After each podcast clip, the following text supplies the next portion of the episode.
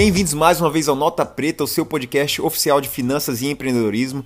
E olha, pessoal, hoje nós vamos entrevistar um super convidado, Carlos André, que é mestre em ciências contábeis e daqui a pouco doutor em ciências contábeis, analista CNPI atuando pelo TC. O cara manja muito. E se você ficar com a gente, você vai gostar demais dessa aula. Mas eu queria contar para vocês algumas novidades também, né? Nós estamos com várias mudanças.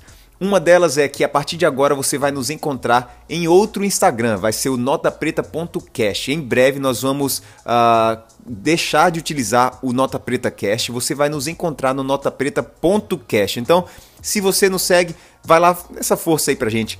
É, pode começar a seguir a gente no notapreta.cast. Além disso, não é só uma mudança de nome no Instagram, nós estamos com várias coisas, várias novidades para você. Por exemplo, a partir de agora você consegue assistir os podcasts no YouTube. Está lá no canal Nota Preta, eu vou colocar o link aqui na descrição também. Se você prefere assistir e ver os convidados aí em vez de simplesmente ouvir, também estamos com uma galera chegando para nos ajudar.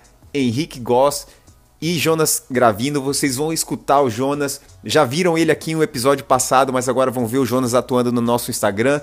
Uh, o Jonas também é um super educador financeiro. Então a gente está cheio de novidades para vocês. Mas sem mais delongas, vamos lá para o nosso episódio. Tem uma aula com o Carlos André. Solta a vinheta.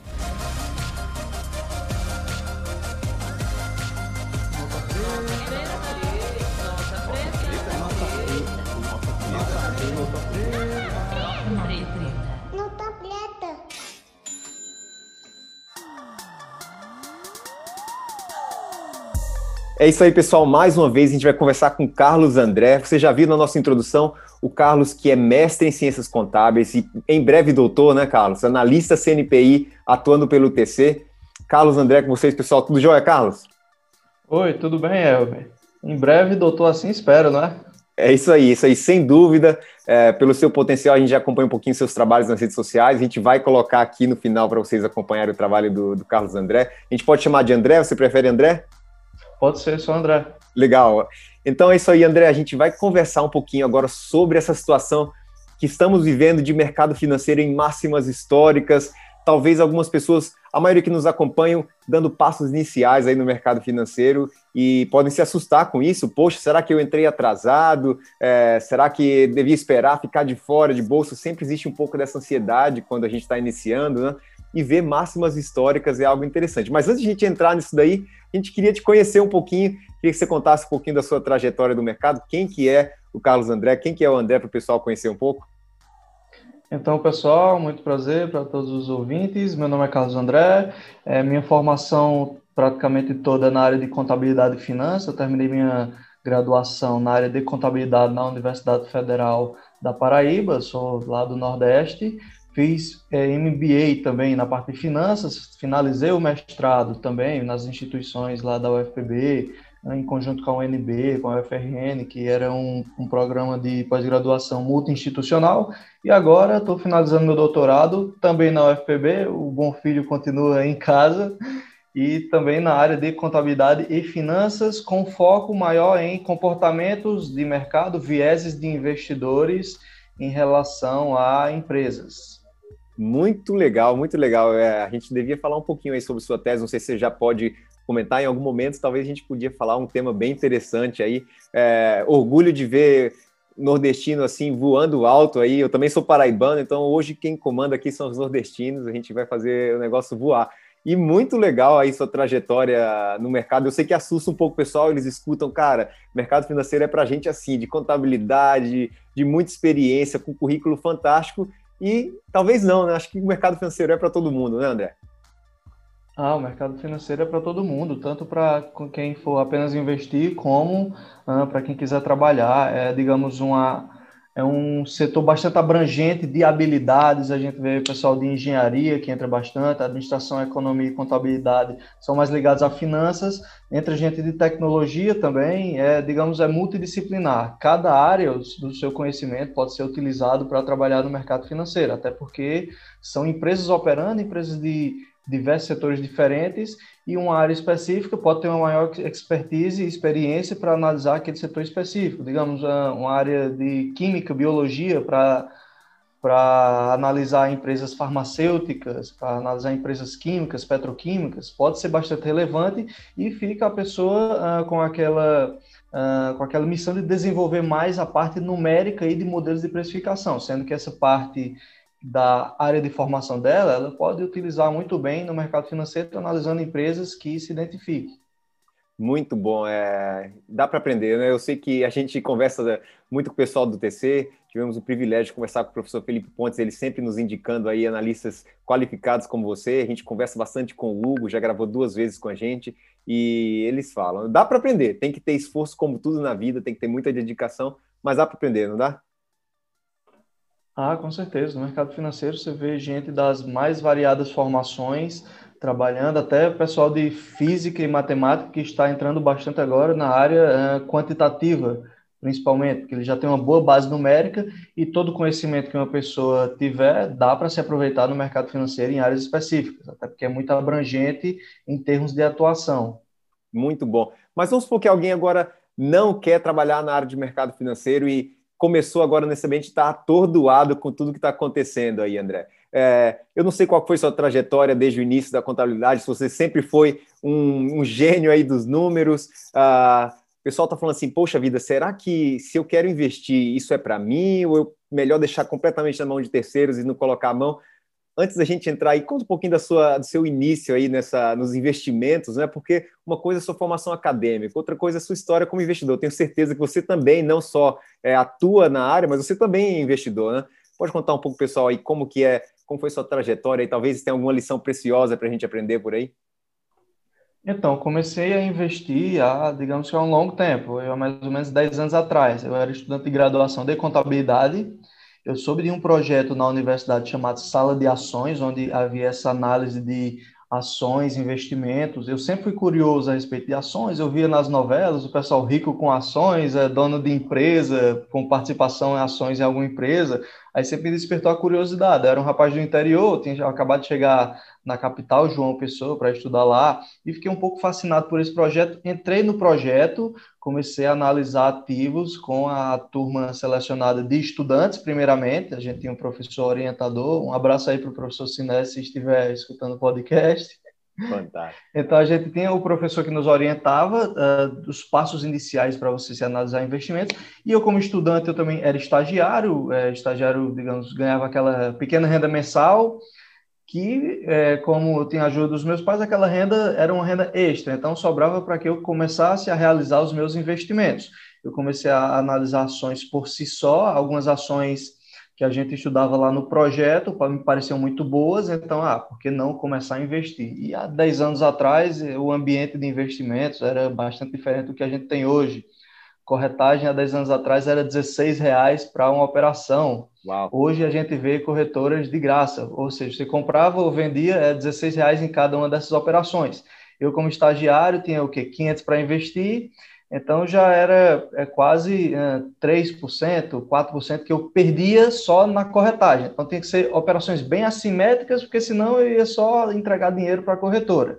Não tinha tanta concorrência como tem hoje, então era bem mais difícil naquele tempo que eu comecei. Desde lá eu, eu atuava apenas, digamos, para si, eu fazia minhas próprias análises para investimento, até que com esse boom do mercado financeiro, a gente sabe que no Nordeste é mais difícil ter oportunidades para trabalhar no mercado financeiro. Quem não se muda para esse eixo Rio-São Paulo tem menos oportunidades. Eu optei por permanecer lá por bastante tempo, até para finalizar meus estudos. Terminei a graduação, depois fui para o mestrado, estou finalizando o doutorado, até que eu encontrei uma oportunidade para trabalhar por home office em uma empresa de investimentos, uma casa de research, a VG Research, que é, ela tem a, a, sede no Rio de Janeiro e eu consegui trabalhar morando em João Pessoa mesmo. Muito bom, muito bom. É, que incentivo para ser buy holder, hein? Com 16 reais de corretagem, você não quer nem mexer, tem que acertar, como você falou, não dá para ficar mexendo, porque cada vez que for mexer 16 reais é muito cruel, né? é, pois é, principalmente para quem era estagiário e tinha 500 mensais para investir. Pois é, pessoal, se você está nos ouvindo aí, começando a investir, agora colocando um pouquinho na bolsa, olha aí, você já tem um grande incentivo que é investir de graça, mas a gente vai entender como fazer da maneira correta aqui. A gente está sempre tentando trazer informação de qualidade, educação financeira de qualidade para você. Legal, André. A gente está vivendo um momento único na história do mercado financeiro no Brasil. Uh, o ATH, que a gente vê muito, o all-time high, uma sigla em inglês que quer dizer máxima histórica, basicamente, né? Uh, é uma máxima histórica nominal. Uh, talvez podia explicar um pouquinho, pessoal, o que está acontecendo no mercado financeiro, na Bolsa de Valores no Brasil hoje? A gente pode dizer que houve uma revolução na educação financeira do brasileiro. A gente saiu de quase um milhão e meio de CPFs para quase 4 milhões em o que três anos, 2018 até 2021, houve uma, uma, grande, um grande fluxo de investidores entrando na bolsa, começando com aquelas propagandas que todo mundo deve lembrar, mostrando alguns retornos que são um pouco difíceis de atingir, mas a parte boa é que chamou a atenção dos investidores a respeito ah, das pessoas em geral a respeito dessa forma de rentabilizar o seu dinheiro. Porque deixar o dinheiro na poupança ou emprestar para o banco se eu posso financiar empresas que vão gerar emprego, se vão gerar um crescimento da economia de forma direta. Então, é, entre essa parte de educação financeira de, de toda a população brasileira, é, tri, quase triplicou o número de investidores, muito fluxo de pessoas físicas entrando na bolsa, só que ah, muitas pessoas também não entram uh, com a educação financeira tão boa, elas ainda se sentem presas àquela ideia de que vai ficar rico do dia para a noite, realizar algumas operações um pouco mais arriscadas do que deveriam, e no meio desse monte de CPF também tem um monte de gente perdendo bastante dinheiro, infelizmente, porque uh, não se atentou aos riscos desse investimento, viu só aquela parte da propaganda que, que investimento em bolsa gera altos retornos. Muito bom. É, eu conversava com alguém recentemente falando um pouquinho sobre isso e eu percebo que uma um grande desafio para quem está começando é entender exatamente essa questão de risco. Né? É, muitas pessoas querem simplesmente delegar isso daí é, e eu acho que todo mundo no começo faz isso. Eu me lembro de ter feito isso. Um amigo fala, eu estou investindo, então eu falava, legal, investe para mim, já que você sabe, a gente tem esse, parece que, um pouco de preguiça de aprender, né? É, isso aí legal até fazer, uma pessoa não pode investir por você assim, sem todos os parâmetros, as certificações aí, mas a gente tem muito isso, aquele medo, receio de fazer alguma coisa errada, né?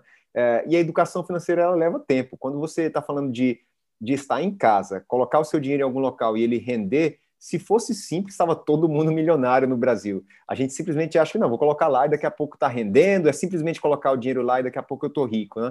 E eu percebo que as pessoas têm, às vezes, agora esse receio: poxa vida, se é assim e não dá para ser super fácil, então eu não vou fazer. É, o que, que você diria para as pessoas que estão começando a ter esse desafio de entender: existe um risco, eu tenho que lidar com esse risco, é possível aprender, é possível entender o que está sendo feito para reduzir os riscos? Então, digamos, o principal risco de quem começa a investir na bolsa é a falta de informação. Você vai investir uh, provavelmente em empresas, só que aí você não conhece bem aquela empresa, você não sabe como analisar aquela empresa, mas sempre vai ter aquela vontade de investir. Ah, eu vou investir de qualquer forma, conhecendo não a empresa, porque a pessoa está tomada por aquele viés que está todo mundo entrando em bolsa. Ah, meu vizinho ganhou uh, 100% aqui na bolsa, então eu vou entrar de qualquer forma, conhecendo ou não as empresas. Para essas pessoas, há duas opções. Ou você começa a estudar aos poucos para desenvolver sua própria base uh, conceitual sobre investimentos, entender aquele investimento que melhor se adequa a você, o seu perfil de investidor, aquelas empresas que têm maior potencial de retornos, ou você delega essa atividade de investimento a outra pessoa. Como assim? Você pode fazer, você pode delegar indiretamente contratar analistas do, de mercado que vão indicar aqueles ativos, ações, fundos imobiliários, até mesmo criptomoedas, e você vai realizar o seu investimento, ou você pode investir através de fundos de investimento. Você pega aquela sua poupança, coloca na mão de um gestor e ele que vai coordenar as suas aplicações, vai realizar o acompanhamento da sua carteira de investimentos. Então, para aquela, para aquela pessoa que tem interesse em ser seu próprio guia nos investimentos, vai ter que ter muito estudo. Enquanto não estuda, tenta seguir recomendações de algum analista confiável ou deixar seus recursos em algum fundo de investimento também confiável. Esse vai ser o tempo para você, digamos, aprender sobre o mercado e conseguir realizar os seus próprios investimentos de forma independente.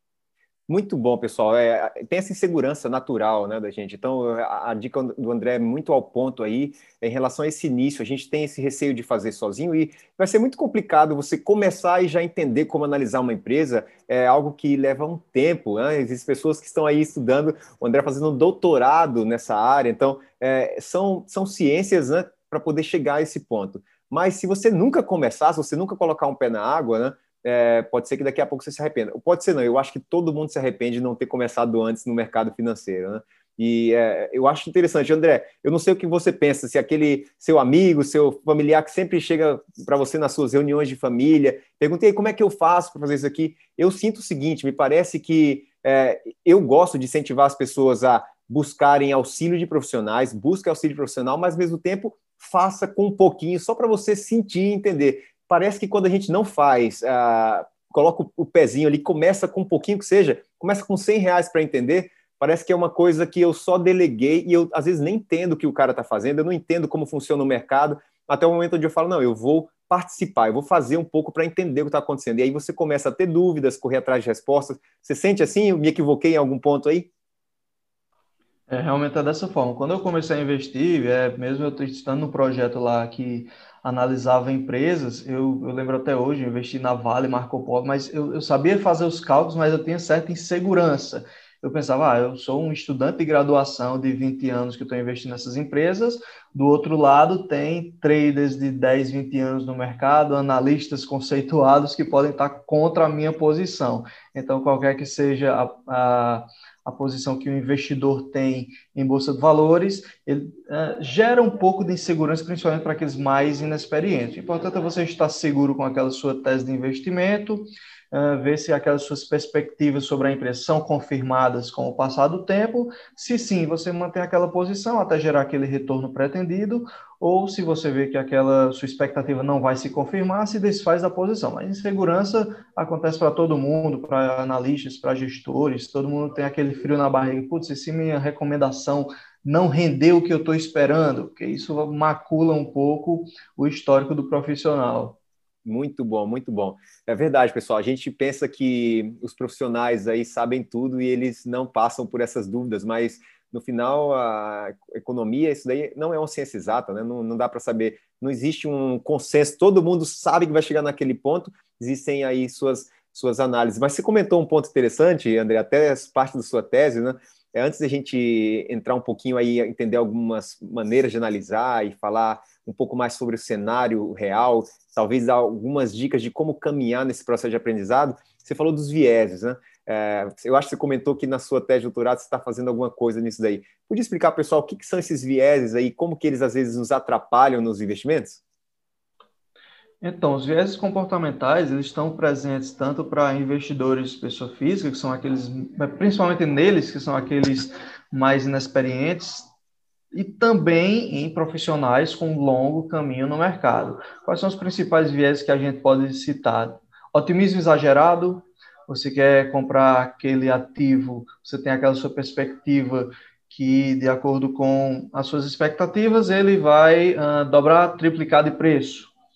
Só que passa o tempo e aquela sua expectativa não se confirma. Você foi bastante otimista sobre aquele ativo quando uh, os dados mostravam, ou algumas outras projeções mais equilibradas mostravam que ele não tinha como atingir aquele potencial. Então, você pode é, perder um pouco da, da rentabilidade esperada em razão disso. Outros tipos de vieses, uh, você está no controle de tudo. Digamos, é, aquele investidor começa a acertar uma ação, acerta outra, acerta outra, então vai relaxando um pouco na sua análise, porque pensa que o seu conhecimento é o suficiente para analisar praticamente qualquer ativo. Então, aquele investidor acaba com uma confiança excessiva e acaba perdendo dinheiro em alguma posição que ele foi excessivamente uh, confiante sobre os seus prospectos. Muito bom, muito bom. Dá para entender, né, pessoal? É, a gente termina sendo guiado e conduzido por essa, essa parte que às vezes a gente não consegue controlar. Né? É, e aí, controlar os seus vieses, entender quais são os seus vieses, podem te auxiliar aí a cometer menos erros. Né? Então, muito legal, dá para você entender um pouquinho aí. É, existem muitos, eu não sei, é uma lista gigantesca de vieses, né? eu não sei quantos exatamente, mas eu já vi que são, não sei, mais de 100, né? Ah, são vários viés. Eu não consigo numerar agora, mas tem outro bastante interessante também, que, por exemplo, você vê uma situação específica e fica na sua cabeça que aquela situação pode ocorrer diversas vezes. Como assim? O caso do Magazine Luiza, aquela subida meteórica, aquela subida meteórica de alguns mil por cento, é sempre utilizada em propagandas, uhum. porque vai, vai entrar aquele viés na cabeça do investidor. Uma ação subiu 10, 20, 30 vezes Uhum. Então, pode ser que eu consiga alguma coisa desse tipo também no mercado de ações, vou começar a investir. E, e, é um viés que aquele evento bem específico, muito raro, o investidor tem na sua cabeça que ele pode acontecer diversas vezes. Aí também isso é, torna um pouco nebulosa a sua expectativa. Ele, ele, ele vai ter uma expectativa totalmente real sobre o mercado de ações e pensar que um ativo de uma hora para outra vai multiplicar diversas vezes o seu preço, trazendo, trazendo retornos extraordinários. Muito legal, pessoal. É isso aí. Então a gente falou um pouquinho sobre a maneira de começar. Se você está iniciando e está com medo, é, busque uma ajuda profissional, comece devagar para entender, busque estudar e aprender. Mas, André, queria comentar com você um pouquinho sobre esse momento agora que nós estamos vivendo. É, o que, que significa quando as pessoas olham o pessoal falando Bolsa está nas máximas históricas. A gente olha o um número aí, se não me engano, hoje fechou em, em alta de 1,63%, em mais de 128 mil pontos. Né? Então, são dados assim que algumas pessoas que talvez estão iniciando não entendem muito bem. É, você poderia ajudar o pessoal a entender o que, que significa esses é, quase 130 mil pontos? O que, que significa tudo isso que a gente está vivendo no momento aí? Então, as pessoas podem achar um pouco estranho a gente no atual momento econômico e a bolsa atingindo suas máximas históricas, como você disse, nominais. Uh, a bolsa, no caso o índice Bovespa, que é utilizado como medida de para se sentir o termômetro do mercado financeiro, ela reflete muito mais lucro de empresas do que a economia de forma geral. Claro que se a economia vai mal de uma forma geral, o lucro das empresas espera-se que desabe. Não foi o que aconteceu nessa crise. Houve aquelas políticas de isolamento social que fecharam bastante uh, comércio. Então, o que é que aconteceu? Aquelas empresas mais maduras, aquelas que tinham aquele capital de reserva, elas conseguiram se resguardar, conseguiram captar recursos no mercado financeiro e se proteger durante essa crise. Então, conseguiram manter suas operações foram para o online mais rápido e ocorreu que elas conseguiram segurar aquela sua rentabilidade. Uh, muitas tiveram prejuízo, claro, outras, por outro lado, conseguiram melhorar bastante suas margens. Houve aquela questão da saída de pessoas, programas de demissão, que as empresas conseguiram reduzir bastante sua folha de pessoal, ajustaram a sua eficiência operacional. Muitas empresas não precisavam de tantos funcionários para continuar operando. Então, elas tomaram isso como uma oportunidade, reduziram folha de pessoal, principalmente no setor bancário, que viu que não precisava de tantas agências, foi reduzindo o número de funcionários, e com isso há um corte de custos que aumenta a rentabilidade dos bancos, nesse caso específico. Então, o lucro das empresas vem aumentando, a expectativa é, é que continue subindo, que um maior fluxo de investidores venha para a Bolsa e que a Bolsa consiga continuar surfando esse momento bom das empresas listadas, não tanto da economia brasileira. Legal, então tem que separar o que, que é o cenário de é, pandemia, toda a crise sanitária que está acontecendo, com a realidade da, da Bolsa de Valores, porque ela está refletindo empresas, é isso mesmo? Exatamente. A Bolsa de Valores são grandes empresas de alguns setores específicos que estão listadas. A economia uh, nem sempre reflete o que vai acontecer na Bolsa de Valores. Perfeito. A, a gente viu uh, durante esses últimos meses, aí, talvez desde o começo do ano, né, a Bolsa ela caminhar de forma bem lateralizada. Né? É, e do nada, né, do nada, não do nada, mas nos últimos dias, principalmente aí contando a semana passada é, e principalmente hoje, retornamos para máximas históricas aí. Muitas pessoas têm é, a teoria de que nós estamos passando por um momento único no mundo e uma grande crise vai acontecer, né? que esses números estão muito esticados e pelo cenário onde o mundo está vivendo, muitas pessoas com desemprego, é, isso é simplesmente uma bolha e pode ser que daqui a pouco isso vai estourar. Ao mesmo tempo, a gente vê a Bolsa confirmando máximas históricas. Isso aconteceu nos Estados Unidos uh, com, com o SP durante uh, vários momentos, onde batendo máxima histórica e máxima histórica, e aí fica aquele, aquela ansiedade do investidor agora principalmente o iniciante. Poxa vida, eu estou entrando agora, mas é como se eu estivesse entrando com as coisas lá no alto, tá tudo muito caro. Será que é hora de eu esperar, ficar de fora? Como que eu entendo, olhando, são mais de 400 empresas listadas, né? Existe oportunidade? É hora de entrar agora? Ou talvez o cenário é de ficar em observação, CDI, se acalmar? Qual que é a sua perspectiva para esse momento que a gente está vivendo aí? Então, em relação a esse momento, a gente pode analisar tanto a Bolsa brasileira quanto a Bolsa americana. Uh, pelo que a gente tem acompanhando, o pessoal lá dos Estados Unidos ligou a impressora de dólar, estão escoando dólar em todo o mundo. Uh, esse, esses dólares estão sendo utilizados muitas vezes para recomprar os ativos dos, lá, listados na Bolsa Americana, fazendo com que uh, os índices da Bolsa Americana atinjam seus, seus recordes. No Brasil, a gente tá, também está vendo isso. Parte dessas precificações podem ser um pouco mais exageradas se a gente levar em consideração modelos de precificação utilizados atualmente, mas tem uma coisa que eu estudei na literatura sobre comportamento de mercado é uh, eu posso estar vendo racionalidade no mercado, mas eu vou ficar fora dessa bolha? É, entra aquela questão, uh, pode ser uma bolha? Digamos que não agora, no futuro pode ser. Mas quanto é que essa bolha vai subir até estourar? Você vai ficar de fora? Você vai ficar esperando? É como se eu tivesse lá nos Estados Unidos na década de 2000, é, o estouro lá da bolha de tecnologia, que no início da bolha eu paro de investir, paro de surfar naquela onda. Eu posso ter, uh, quando a bolha estourar, ela pode parar até em um, em um índice maior do que eu, aquele que eu parei de investir. Então, eu perdi uma alta. É, Torna-se caro para o investidor não surfar essas ondas de otimismo. Primeiro que ele vai, ele vai deixar de obter retornos, vai ficar com aquela dor de cabeça, todo mundo ganhando dinheiro e ele não. Muitas vezes a bolsa não acompanha os fundamentos econômicos subjacentes, é, o que a gente vê na economia. Mas se for utilizar aqueles modelos padrão de valuation, no Brasil, que é o que eu acompanho mais de perto, a gente ainda tem algumas oportunidades para a entrada. Claro que quanto maior o fluxo em bolsa, mais a gente atinge máximas históricas, essas oportunidades vão diminuindo se não houver uma melhora também nos números das empresas.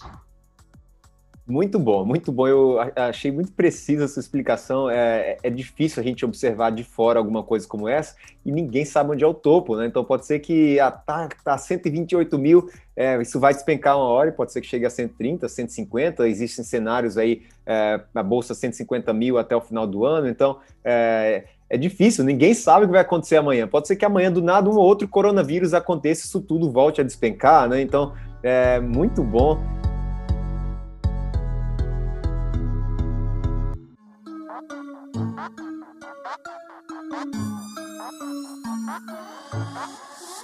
Mas agora, e se por acaso alguém entra agora e tudo despenca amanhã? Qual seria a mentalidade correta? É, vamos supor, eu decidi que eu vou entrar, é um montante seguro, eu vou investir com 10 mil reais, faço uma entrada, fiz algum estudo, ou então segui uma análise e despenca. É hora de me desesperar? Muita gente talvez não entende essa questão também, né? Parece que simplesmente por ter entrado e caiu, despencou, talvez entrou com a mentalidade errada, é, não teve, não pensou no prazo correto para seus investimentos. O que, que você acha? Aconteceu, se por acaso entrou agora, escutou o podcast e falou, eu não sei quando é o topo, e aí entra e por acaso despenca, qual seria a mentalidade correta para analisar os investimentos em uma situação de reviravolta aí? Bem, então, primeiro que esse investidor ia ficar bem traumatizado. Uma das coisas, uma das piores coisas que a gente tem nos investimentos é você entrar nas máximas e tudo cair logo em seguida. Imagina também o pessoal que entrou um, em fevereiro, março do ano passado, antes daqueles coronavírus. A gente também estava nas máximas. Imagina a cabeça desse pessoal. Uh, aí vai ter que ter bastante sangue frio, ver se se despencou a, a bolsa. Foi por quê? Foi, foi fluxo de capitais? Foi porque a economia deu sinais ruins? As empresas estão em um mau momento? se ele for guiado pela análise fundamentalista, onde os preços dos ativos são explicados pelos seus fundamentos econômicos, e ver que os fundamentos não mudaram, então é continuar seguindo sua estratégia. Mas, de qualquer jeito, dá um nó da cabeça do investidor que entra nessa situação. Muito bom. Eu tenho uma, uma pergunta pessoal, André. Vamos supor, eu sei que vocês analistas fazem as projeções de vocês, olhando todos os dados, e você, como um contador, vai, vai talvez saber me responder essa dúvida, né? Em um momento como esse, onde do nada é, os números dão uma esticada, tudo começa a subir muito rápido, é necessário rever toda a situação, entender o que está acontecendo diferente, ou é, é possível manter, olha, continuo com o meu preço-alvo aqui nesse momento, ou não, você tem que reanalisar e agora, pelo momento, como que é feito? É por um prazo? É a cada momento? Porque não dá para estar tá toda hora, ah, subir um pouquinho, eu vou revisar. Como que funciona essa, essa parte da análise fundamentalista quando você vê os números esticarem muito assim? Então, é, com prática aqui, na, na, teoria a gente deveria revisar a todo momento, mas o que é que acontece? Sai alguma informação relevante da empresa sobre o setor que a gente opera, ou até mesmo uma, uma informação macroeconômica que vai ter reflexos em todas as empresas da Bolsa, aí a gente reavalia a nossa estratégia. Qual era a nossa expectativa? O que é que aconteceu? Essa era, é, quanto desviou da minha expectativa? Desviou acima ou abaixo? É, o, o, resultado real foi melhor que a minha expectativa ou foi pior? A partir disso, a gente tenta uh, revisar as teses de investimento. O, o principal trigger para a revisão de teses de investimentos é resultados de empresas, a divulgação de resultados trimestral, mas também Outros fatos relevantes podem ser divulgados nesse meio tempo, que faça a gente revisar a tese de alguma empresa, por exemplo, uma fusão, aquisição, a venda de participação de algum negócio, um spin-off da empresa. São todos fatos relevantes que fazem a gente ter que reavaliar a nossa tese de investimento e recalcular toda, todos, todos os modelos de precificação que a gente utiliza para se avaliar esses ativos. Muito bom. Você é especialista em setor financeiro, então talvez nos fale um pouquinho sobre isso daí é, a gente está vendo tudo subir muito, né? É, talvez não é muito, parece só impressão. É, talvez falar de algum banco, não sei, Itaú, a gente poderia talvez falar um pouquinho sobre Itaú. O que, que aconteceu? Qual que é a sua visão para isso daí? Nós estamos chegando em quase é, retorno do que foi o patamar final do ano passado, né? Os 30 reais aí, né? Eu acho que, não sei, chegou a 32, alguma coisa assim. Então está retornando hoje quase 31 reais aí. É, e aí a pessoa pode falar, não, poxa vida, já está chegando aí no valor muito alto, é, eu vou me desfazer do papel. Mas qual que é a realidade do setor de bancos para esse momento, com tantas fintechs aparecendo? Itaú vai sofrer muito com a XP? Qual que é a visão, a sua visão nessa, nessa situação aí? Uh, eu e muitos analistas dizemos que o setor de bancos está barato, mas ele também não está barato à toa. Ele está passando por diversos problemas, inclusive de disrupção, foi um dos únicos que não retornou aos valores pré-crise, as cotações das empresas do setor. Isso acontece por vários fatores. Primeiro, concorrência. A gente viu uma explosão de fintechs. Parece que toda empresa agora quer ser fintech, todo mundo quer atuar no crédito, uh, banco quer atuar no crédito, empresa de gestão de ativos quer atuar no crédito, varejo quer atuar no crédito, Toda empresa de tecnologia que atuar no crédito, todas as empresas querem pegar essa parcela do mercado, então aumenta bastante a competição no setor bancário. Ao mesmo tempo, essas fintechs que estão surgindo, elas oferecem muitos serviços grátis. É ótimo para o correntista, é péssimo para o investidor de bancos, porque para o bancão, aquele banco tradicional concorrer com essas fintechs, ele vai ter que oferecer alguma contrapartida. Ah, aquela fintech oferece o serviço de graça, o correntista vai deixar seus recursos lá. O que é que o banco tradicional vai oferecer em troca para ele conseguir de volta aquele correntista, para ele conseguir de volta aqueles recursos? Então, essa parte de serviços, tá, é, as receitas de serviço do bancos, dos bancos, está sendo um pouco penalizada por conta disso. Houve também o início da, da operação do PIX, com o Pix, os bancos perdem parte daquela receita de transferência de recursos. As fintechs já faziam isso de, de graça praticamente, então não tem reflexo nas receitas dela, não tem assim nenhum reflexo de queda de receita de um serviço que não existia. Aí, pra, mais para os bancos tradicionais, você perde um pouco daquela receita de transferência e receita também de um pouco da receita de cartões. A pessoa que fazia o pagamento em cartão de crédito e débito agora vai fazer via Pix pagando quase é, zero centavos por esse serviço. Uhum. Adicionalmente, a entrada em operação do Open Bank. O Open Bank vai servir futuramente como uma plataforma onde todos os correntistas vão poder comparar diretamente aqueles produtos oferecidos por diversos bancos. Ao invés de você ligar para um banco, ligar para outro, ligar para outro, vendo quanto custa aquele empréstimo imobiliário, digamos, aquele financiamento imobiliário para você comprar seu apartamento. Ao invés de estar fazendo cotação em vários bancos, vai ter uma plataforma para você ver diversas ofertas dos bancos em um só lugar e escolher aquela que melhor se adequa ao seu perfil, com menores juros, melhor prazo de pagamento, tudo que no melhor interesse do daquela pessoa que vai tomar crédito. O que é que acontece? A gente ainda não tem uma noção de como são essas diferenças entre bancos. O Banco Central divulga alguns relatórios, mas a gente, como tomador de crédito, que faz aquele financiamento, não tem essa noção. Com uma plataforma, todos os bancos vão ter que convergir para taxas de juros menores. Então, vai aumentar bastante a concorrência e realizar uma maior pressão naquele naquela, naquele serviço de crédito que o banco oferece, no crédito que ele empresta. Então, a gente tem pressões pelas receitas de serviços e pressões pelas receitas de crédito. Estão sendo atacados de todas as formas. Por outro lado, os bancos com a pandemia viram que não precisavam de tantas agências bancárias. Ah, já que o pessoal está preferindo fintech, por que, é que eu não vou fechar a agência e oferecer aquele atendimento via online? Então, os bancos reduziram, estão reduzindo bastante o, o, número de pessoas que trabalham nessas agências, estão fechando a agência, reduz aquela despesa da agência, reduz a despesa do pessoal, essa despesa está sendo realocada em tecnologia. Tem muito banco que demitiu pessoas da, da frente comercial de agência e começou a contratar pessoas ligadas à tecnologia para otimizar seus processos, e para realizar um melhor atendimento para o seu consumidor, que agora é realizado praticamente todo de forma online ainda tinha aquela, aquela questão, ah, mas vai ter gente que não vai querer um banco digital porque ele tem aquele costume de ir na agência. Com a pandemia, as pessoas tiveram que se acostumar a não ir na agência e resolver as coisas de forma remota, de uma forma ou de outra. Então, já mudou bastante a cultura das pessoas referente aí na agência. Até porque ninguém, acredito que ninguém se sinta confortável em ir numa agência para esperar meia hora, uma hora por um atendimento, como era antigamente.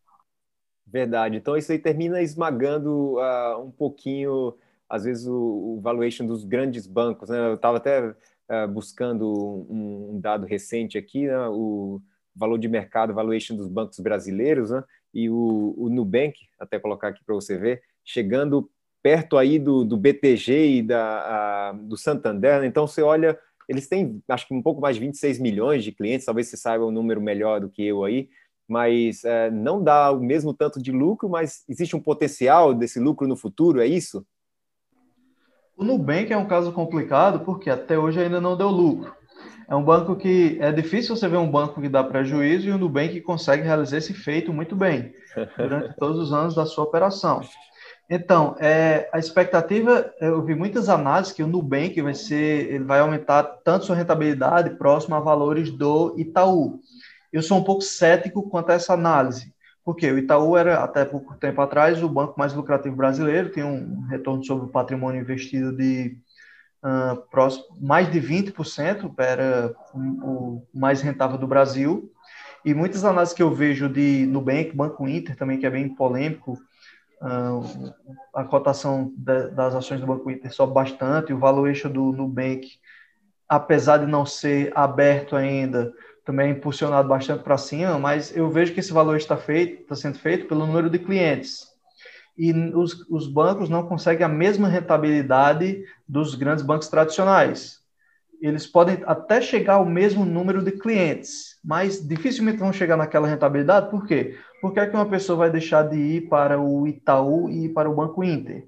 Porque aquele serviço é de graça que o Banco Inter oferece. É um dos grandes atrativos do Nubank, Banco Inter, essas fintechs você tem aquele serviço de graça, você tem, você tem menos burocracia, então você deixa aquele banco tradicional para ir para a fintech. Mas como é que a fintech vai conseguir gerar lucro se é ela não cobra por seus serviços e se ela não tem tanta expertise no crédito? Grande empresa, quando ela vai pegar crédito, ela não vai pegar numa fintech, ela vai pegar num banco tradicional.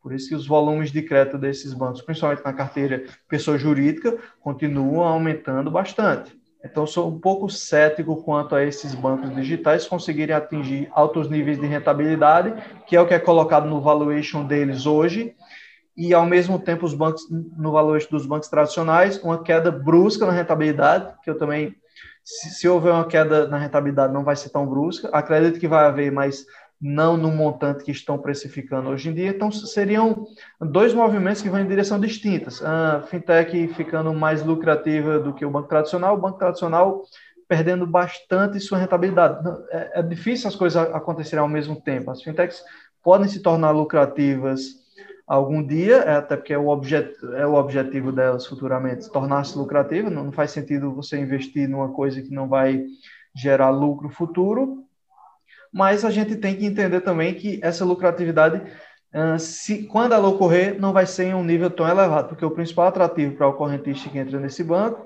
é justamente não gastar dinheiro com essa fintech. Me parece também, André, não sei se eu estou equivocado, mas parece que ah, as pessoas elas assumem, elas pensam assim, esse banco pequeno ele vai subir, crescer, crescer, mas esquecem que o bancão não tem só pessoas uh, bobas lá, né, gerindo aquele banco. Não é possível que eles estão só olhando os bancos pequenos crescendo e ficando de braço cruzado. Né?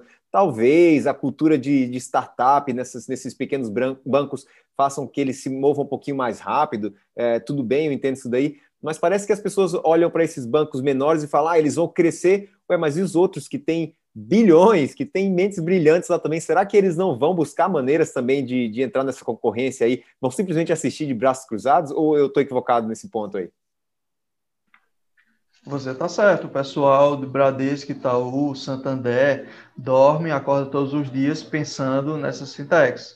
É impossível eles não se sentirem pressionados quando estão perdendo parte do crescimento do mercado que é levado por, por esses seus concorrentes mas aí entram alguns pontos, por exemplo, como é que o banco tradicional pode se defender? Alguns estão se é, digitalizando mais dos seus processos, está acontecendo com todos. O Bradesco foi o que mais cortou despesas com pessoal nesse último trimestre. O banco, até o Banco do Brasil, que seria mais engessado por ser estatal, está reduzindo, também tem plano de reduzir a sua dimensão, fechar agências, cortar despesas com pessoal, por outro lado, eles também podem adquirir essas fintechs ou criar suas próprias.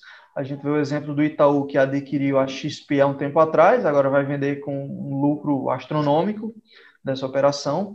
A gente tem o Bradesco, que criou o Next, que é o seu próprio banco digital, e várias outras iniciativas desses bancos para ou ter ou criar sua própria fintech, ou comprar uma já existente para otimizar suas operações e melhorar a concorrência nesse sentido. Então ninguém está de braço cruzado, é importante, acho que entender isso daí, né? É, eu acho que a gente poderia falar bastante de, disso daí, é, desenvolver essa tese de, de banco, mas é, queria te perguntar sobre uma outra queridinha do mercado aí, antes da gente acabar o nosso tempo aqui, né? É, durante o ano passado, nós vimos uma das empresas que tinha uma, uma ação no valor de 80 reais despencar aí para, se não me engano, quatro, cinco reais, né? É, IRB, né? IRB, é, e aí virou uma grande polêmica, até aquele, naquele momento, né, o pessoal querendo fazer o short squeeze, juntaram um grupo no Telegram para para tentar ajudar a IRB no Brasil, ver se ela retornava para os patamares, e ela está aí congelada um pouco nos seis reais, hoje teve uma, uma leve alta. É, o que, que acontece com IRB? Né? O que, que é uma resseguradora? Você poderia explicar um pouquinho para a gente qual que é a, a situação da, da IRB?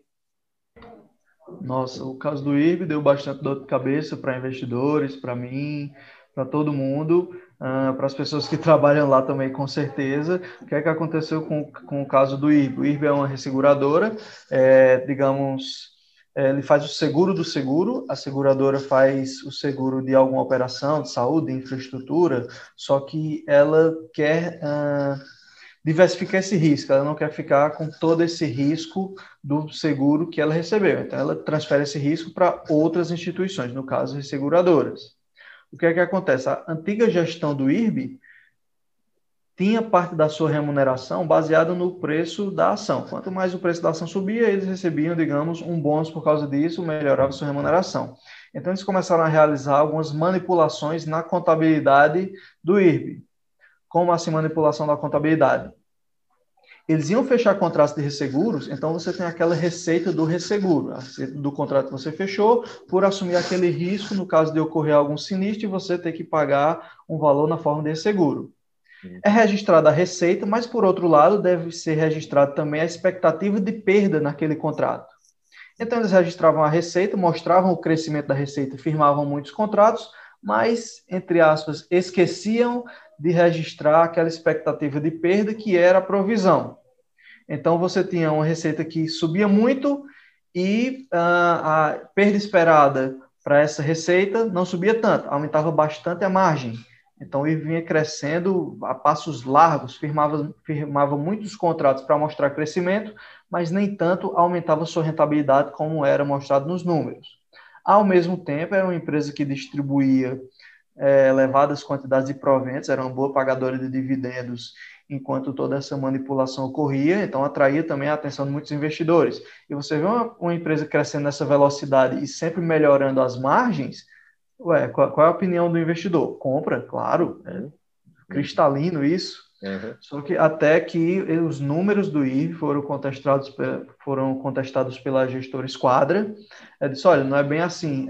No mercado de resseguros é muito difícil você ter uma margem, uma margem dessa que o IR está mostrando. De acordo com os meus cálculos, no caso da Esquadra, o, a rentabilidade do IRB devia ser bem menor do que é apresentado. O IRB tem algumas outras propriedades imobiliárias que ele registrava como se fosse receitas operacionais, quando você vai fazer o valuation, você tem que saber o que é operacional e o que não é, porque o que, o que é operacional daquele, daquele rendimento que a empresa gera, provavelmente vai se perpetuar no futuro. O que não é, o que não é operacional é aquele rendimento para aquele determinado período que pode não se repetir. Uhum. Então, você tem aquela renda operacional que se repete, você inclui isso no seu modelo de valuation e vai aumentar o valor da ação projetada. A esquadra contestou os números. A antiga administração da IRB, eles tentaram, de alguma forma, reverter esse quadro, é, deram outras informações, disseram que iam ser mais transparentes, até que entrou aquele caso do investidor oculto, Warren Buffett. É, Warren Buffett está investindo no IRB. Aquela informação foi para o mercado, uh, aumentou bastante o preço das ações, até que o próprio Warren Buffett declara: não, não tenho, não tive e não tenho interesse em ter, alguma coisa desse tipo. Aí depois disso as ações desabaram, acabou a credibilidade da empresa.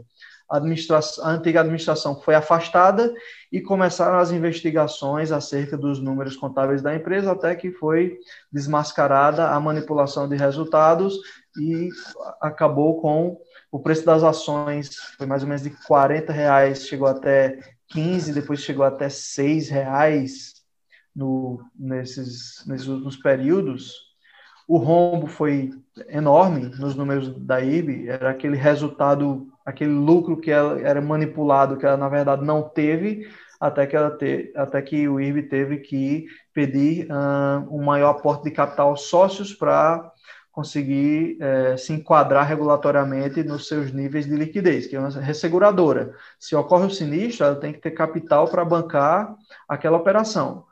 Ah, fomos financiar uma ponte e a ponte caiu, mas está segurado. Tá, cadê o dinheiro? Aí a, a seguradora e resseguradora devem ter esses ativos líquidos em forma de caixa ou alguma aplicação que ele possa sacar sem muita mudança no valor, para que possa ressarcir a pessoa que realizou o seguro. Muito bom. E aí a, a conta não fecha uh, e a gente está vendo. Será que agora com o trabalho as coisas podem retornar aí aos poucos ou a tendência é que esse, esse buraco vá, vá tendo porão e porão e porão? E porque é complicado quando você tem uma fraude contábil, né? as pessoas passam a, a desconfiar de tudo agora, né? É o, que, o trabalho que está sendo feito pela nova gestão, pelo menos gera um pouco de confiança? O trabalho gera, sim, um pouco de confiança. Ah, a, a, principal medida que a nova gestão tomou foi restaurar a sua confiança com os seus clientes, até porque uma seguradora ou resseguradora precisa ter a confiança dos seus clientes, senão ela não firma contratos. Quem é que vai firmar contrato com uma seguradora ou resseguradora que, não, que digamos, tem probabilidade de falência? Aí ocorre o sinistro e ela não tem aquele dinheiro para bancar o sinistro, para ressarcir o segurado. depois que eles foram se comunicar mais com o mercado, mas abriram bastante seus números, foram bem transparentes. O que é que ocorre? Aquela rentabilidade dos modelos anteriores, uh, que era utilizado para o valor do IRB, uh, não existe.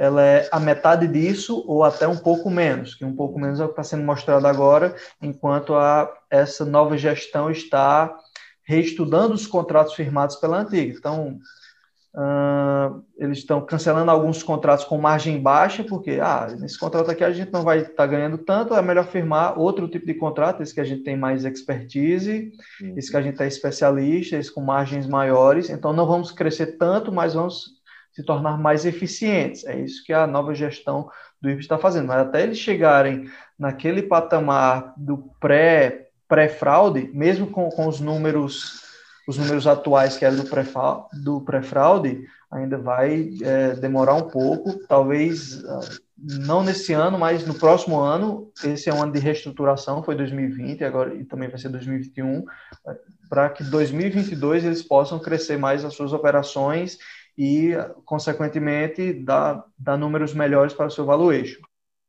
muito bom. É, eu sei que a gente podia continuar falando desses casos, mas eu, o que você comentou sobre IRB me gera uma, uma dúvida. Né? Ah, é um, uma fraude contábil. Eu imagino que grandes contadores, se tivessem esmiuçado os números ali, talvez poderiam notar. Existe algum tipo de falha, talvez, é, na, na comunicação entre o que é o mundo acadêmico? A gente conversou um pouquinho sobre isso fora aqui da gravação e o que está acontecendo no mercado financeiro? Então, acredito que haja um consenso na academia de que boa parte dos estudos produzidos por nós acadêmicos, pesquisadores, não são utilizados de forma prática ou não têm tanta utilidade para o mercado em geral, tanto na área de finanças quanto nas demais áreas. Isso acontece boa parte por culpa da academia e também por culpa do mercado. Não há só um culpado nessa relação.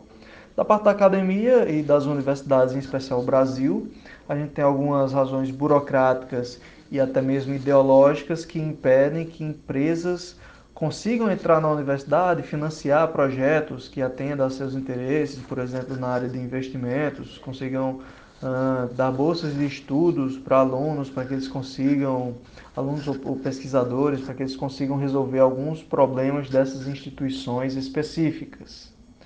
Por outro lado, a gente também vê uma, uma crescente uh, entrada dessas instituições na academia e até trazendo muitos acadêmicos para trabalhar no mercado financeiro em geral. Por exemplo, a gente, eu conheço boa parte, muita gente que tem um background acadêmico que trabalha no mercado financeiro, até porque muitas coisas da academia são úteis para o mercado, por exemplo, modelos de previsão de investimentos, a academia fabrica e estuda diversos modelos de previsão, a gente tem, digamos, força nesse aspecto. E podem ser utilizados para prever variáveis macroeconômicas, prever retornos de empresas, prever índices de empresas, que, que se tornam bastante úteis na tomada de decisão de investimento. Ao mesmo tempo, cresce a demanda pela inteligência artificial aplicada a investimentos. Eu não sou um especialista em inteligência artificial, mas eu estudei alguns tópicos e a sua aplicação nos investimentos, e isso ajuda bastante na, na parte de modelagem financeira, na parte de previsão de insolvência, de previsão de retornos de empresa. São áreas úteis que a gente consegue gerar informações para o mercado financeiro através de modelos que foram pensados primeiramente na academia, através de vários estudos, através de comparações com modelos internacionais já existentes, desenvolvendo ferramentas a partir de modelos anteriores com algumas inovações e aplicados ao mercado brasileiro. Acredito que uh, com o tempo haja uma maior associação entre academia e mercado. Nos Estados Unidos, antes da, da crise de 2008, os grandes bancos americanos estavam contratando as, as mentes mais brilhantes em física, matemática, computação para fazer a gestão dos seus fundos quantitativos. Então lá nos Estados Unidos é uma cultura um pouco mais diferente. O pessoal vai na academia atrás dos profissionais. No Brasil, isso uh, ocorre, mas com menos frequência, chega às vezes a ser até um pouco raro. Então acredito que a gente, embora esteja avançando, estamos devendo um pouco nesse aspecto. Muito bom, muito bom. Eu espero que em algum momento isso seja reconhecido, né? É, nós sabemos da relevância dos estudos acadêmicos. A gente acompanha um pouquinho o trabalho de vocês, do professor Felipe Pontes, e sabe que tem muita gente boa produzindo coisa boa que poderia estar sendo absorvida pelo mercado. Espero que em breve isso se resolva aí, né? Uh, Carlos, a gente está terminando o nosso episódio. Fica com você. Dá aquela dica de ouro pro pessoal. A gente vai terminando. Uh, é sua hora. O que, que você gostaria de compartilhar? Talvez para a gente começar a fechar o episódio? E uma dica de ouro para o ouvinte, principalmente aquele que ainda não iniciou no mundo dos investimentos, é comece a investir. Comece a estudar, a tentar ter suas teses de investimento sobre empresas, sobre setores, onde, vai, onde você vai alocar o seu dinheiro, que no futuro vai provavelmente se tornar sua aposentadoria. Se você não tem tempo de fazer toda essa análise, contrate um profissional do ramo porque a bolsa de valores, no longo prazo, a, a tendência é que continue subindo. No longo prazo, bolsa é sempre para cima.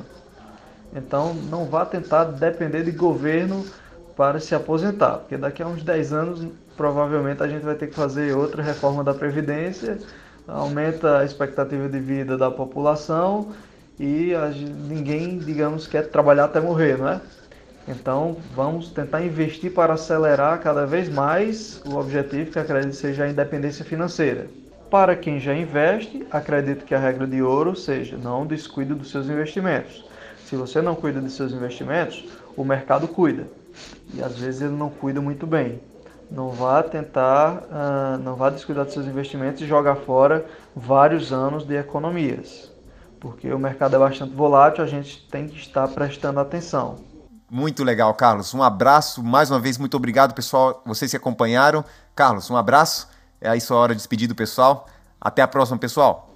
Então, chegamos, acredito que ao fim do podcast. Me despeço de vocês. Agradeço bastante ao Elmer, aos ouvintes pela oportunidade. Espero ter contribuído de alguma forma para a jornada de vocês no mundo dos investimentos.